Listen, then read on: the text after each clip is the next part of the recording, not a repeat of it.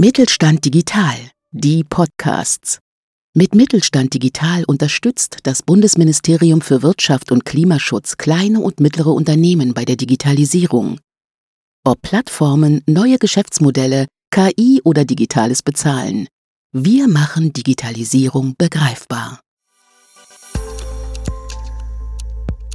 Digitalisierung vor Ort. Der Best Practice Podcast des Mittelstand Digitalzentrums Kaiserslautern.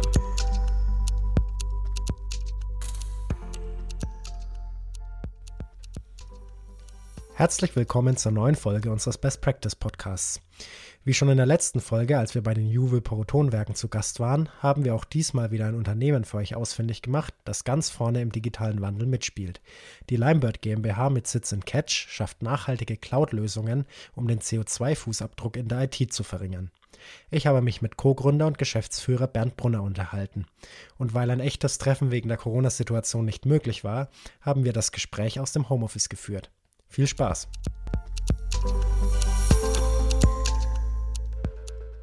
Bernd Brunner von Limebird ist bei uns. Hi Bernd, kannst du dein Unternehmen mal vorstellen? Was macht ihr und welche Produkte bietet ihr an?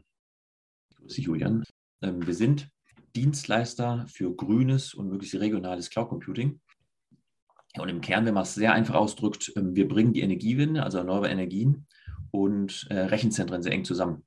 So, das hat eigentlich zwei Gründe. Wir wollen die, Rechenzentrumsbranche oder das Cloud dekarbonisieren, also so grün wie möglich. Und zum anderen wollen wir, und das ist ein zweiter Trend, wollen wir eben die Cloud äh, möglichst nah an Unternehmen ranbringen, also möglichst regional sein, weil die Daten eben oft sehr schnell und lokal verarbeitet werden müssen. Cool. Seit wann gibt es euch und wie kam die Idee dazu?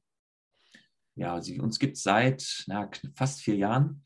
Die Idee ist entstanden, weil ich und einen meiner Gründerkollegen ähm, bei einer großen Solar- und Windparkfirma gearbeitet haben.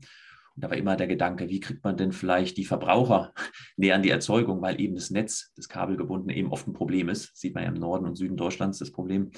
Und da haben wir dann die Seiten gewechselt und gesagt, das machen wir schlauer und machen daraus ein Startup draus und bringen eben regionales, grünes Cloud Computing nahe zu den Kunden, aber auch eben nahe zu Erneuerbaren.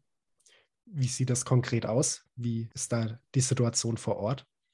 Ja, genau. Also es gibt sehr viel schöne Infrastruktur in Deutschland von Wind- und Solarparks, die regional verteilt sind, die schon stehen mit redundanter Strom- und Internetanbindung. Und wir sagen, naja, wir bringen jetzt einfach in Form von, da kann man natürlich an Container denken, tatsächlich Containerrechenzentren, sehr kompakte, schlüsselfertige Systeme, bringen wir in den Solarpark, in den Windpark ähm, oder vielleicht auch beim Kunden direkt selbst vor Ort auf seiner Fläche, schließen die direkt an, ähm, betreiben dort den, das Rechenzentrum. Und das Wichtige ist aber, muss man dazu sagen, wir vernetzen die intelligent in einem, in einem Schwarmplattform und orchestrieren die untereinander. Warum? Naja, ein Einzelner alleine ähm, hat nicht so viele Fähigkeiten, als wenn sie sozusagen die Mehrwerte aus der, aus der Gemeinschaft schließt. Das heißt Ausfallsicherheit, Redundanz. Und das ist unsere Kernkompetenz. Ähm, das heißt, möglichst viel Strom vor Ort beziehen, nicht ins Netz äh, einleiten, um das Netz nicht zu belasten und dem Kunden direkt vor Ort möglichst regional die Cloud-Dienstleistungen anbieten. Ja, wenn jetzt so ein Kunde auf euch zukommt, welchen Vorteil hat er denn dadurch, dass er eure Lösung verwendet und da quasi auf grünes Cloud Computing setzt?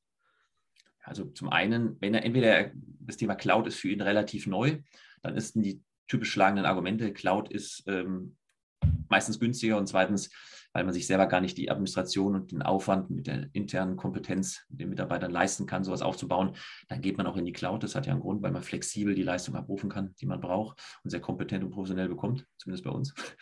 Ähm, und das andere ist, was speziell uns angeht, ähm, das ist ja eine unserer Missionen oder Visionen. Wir wollen eigentlich das Cloud Computing dekarbonisieren. Das heißt, möglichst viel Grünstrom verwenden. Das heißt, wirklich eine grüne, nachhaltige Cloud verwenden. Das heißt, alle, die viel Software benutzen, softwarebasiert sind, Dienstleistungen haben, ähm, die sollten mal ihren Fußabdruck anschauen äh, von ihrer Dienstleistung. Da kann man einfach viel tun und da kann man teilweise sehr einfach tun. Wenn man eben die grüne Cloud von uns nutzt, heißt es, man hat einen sehr, sehr fast gegen Null gehenden CO2-Fußabdruck, anstatt den Graustrom, den die meisten Rechenzentren eben verwenden. Vielleicht mit Greenwashing sieht es besser aus, ist aber nicht so. Und, und das ist das Schöne, wenn wir viele Standorte haben und nah beim Kunden sind, haben wir auch die Möglichkeit, ihm wirklich Use Cases, alles was moderne Digitalisierung angeht, von ähm, großen Datenverarbeitung, KI-Anwendungen, Streaming, äh, Big Data-Verarbeitung, alle Daten, die normalerweise sehr nah und vor Ort verarbeitet werden müssen, weil das Volumen zu groß ist oder sie zu lange dauert, sie zu transportieren zur Verarbeitung.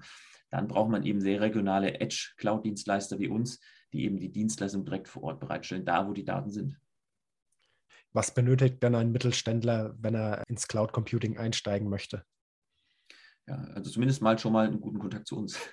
ähm, genau, also ganz einfach. Also es kommt auf die Anwendung an. Also Cloud Computing ist ja, das fängt an sozusagen, wenn du deine, deine Datenbanken oder vielleicht dein Office benutzt. Das ist das einfachste Form von, von Cloud ist ja meistens dann auch online.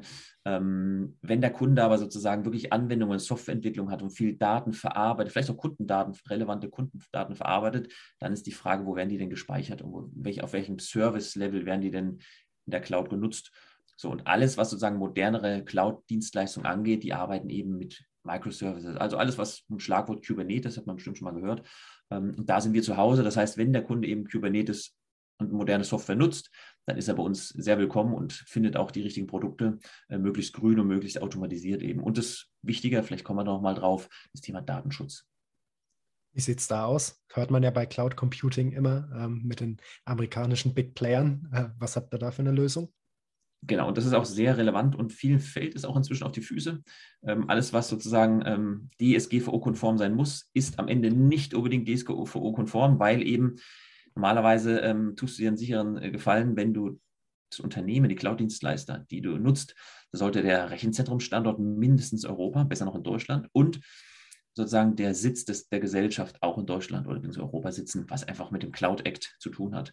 Ähm, auch neueste Urteile der EU-Kommission zeigen einfach auf, ähm, dass das Gefahren birgt. Das heißt, wenn schon in die Cloud, dann sehr sicher und DSGVO-konform. Dann muss aber auch ein Anbieter aus Deutschland, mindestens Europa sein, damit du wirklich die Sicherheit hast, dass dir das nicht rechtlich, aber auch juristisch irgendwann und mit Kosten auf die Füße fällt. Wo geht denn Cloud Computing im Mittelstand in den kommenden Jahren hin und wo entwickelt ihr euch hin? Da sieht man eine ganz klare Tendenz und einen Trend.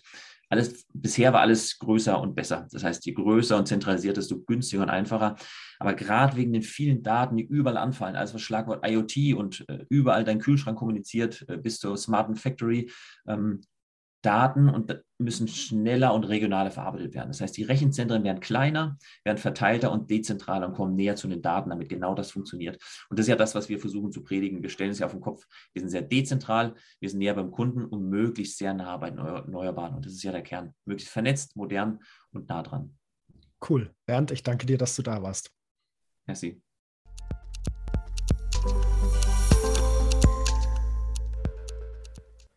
Die gesamte Best Practice Geschichte zu Limebird ist auf unserer Webseite unter www.digitalzentrum-kaiserslautern.de zu finden. Auch KMU, die selbst im digitalen Wandel stehen oder die eigene digitale Transformation angehen möchten, finden dort Informationen. Danke fürs Zuhören und bis zum nächsten Mal bei Digitalisierung vor Ort.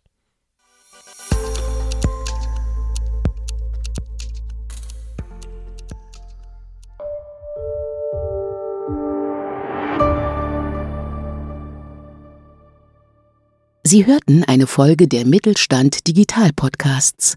Mit Mittelstand Digital unterstützt das Bundesministerium für Wirtschaft und Klimaschutz kleine und mittlere Unternehmen bei der Digitalisierung.